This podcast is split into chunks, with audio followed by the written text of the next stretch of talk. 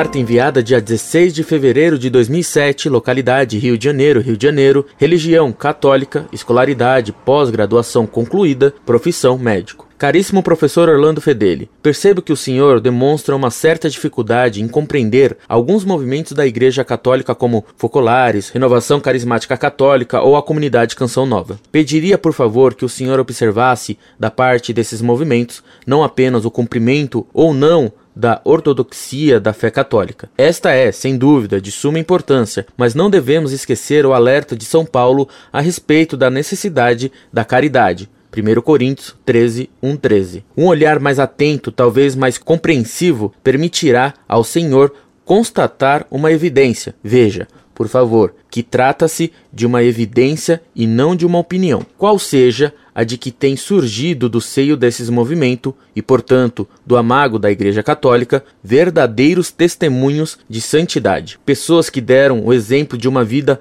pautada, radicalizada no amor cristão autêntico, como o da jovem serva de Deus Clara Lucy Bandano, de 1971 a 1990, que pertenceu ao movimento Focolares. Poderia até citar outros exemplos, e acredite, professor, eles existem, mas citei o Focolares porque ele expressa uma das principais notas da igreja, qual seja a sua catolicidade e universalidade a todos, pois foi esse o sentido do mandato missionário. A todos os povos, a todas as nações. Mateus 28, 19. Os movimentos citados acima não reduzem e nem enfraquecem a fé católica. Não pertenço a nenhum deles formalmente e pertenço a eles porque sou católico. Não há Acredite, missa nova ou missa de sempre, a missa de Nosso Senhor Jesus Cristo. É nisso que devemos trabalhar em criar um mundo melhor, mais fraterno. Não expressaremos o cristianismo, o amai-vos uns aos outros, criticando a nós mesmos. Nenhum dogma da Igreja foi subtraído no Concílio Vaticano II. Se há abusos, devem ser corrigidos, mas não criticar sempre o Concílio Vaticano II, pois ele brotou da Igreja. Devemos respeito a ela, sempre. O senhor mesmo cita o próprio Concílio Vaticano II para justificar a existência deste site, conforme a nota expressa na sua página inicial.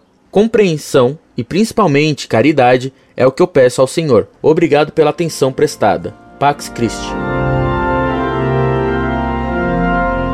Muito prezado doutor, salve Maria. Permita-me agradecer sua missiva, que, pelo que se percebe nas suas entrelinhas, visou ajudar-me. Deus lhe pague. E meu agradecimento deve lhe retribuir a iniciativa pautada pela caridade. Ora, a maior caridade consiste em ensinar a verdade. São Paulo nos ensinou que, sem fé, é impossível agradar a Deus. Hebreus capítulo 11, versículo 6. Tudo aquilo que não procede da fé é pecado. Romanos capítulo 14, versículo 23. E ordenou a Tito que increpasse duramente os que se afastavam da fé. Repreenda-os duramente a fim de que sejam são na fé. Increpa e los dure, ut sane sint infide. Carta a Tito, capítulo 1, versículo 13.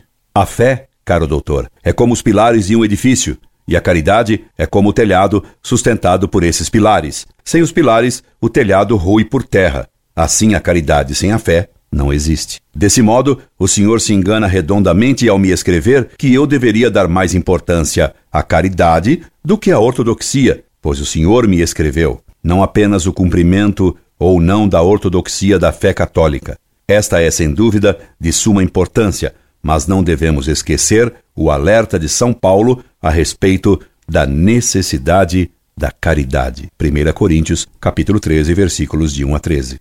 Havendo um erro apenas contra a fé, já não existe a caridade. E negar que existe uma missa nova é negar o evidente, pois até o decreto que instituiu a missa se chama Novo Ordo Misse, e a nova missa de Paulo VI, conforme confissão de inúmeras autoridades eclesiásticas, se fundamenta numa teologia diversa da teologia da missa de sempre. O Concílio Vaticano II emitiu documentos ambíguos com sabor de heresia.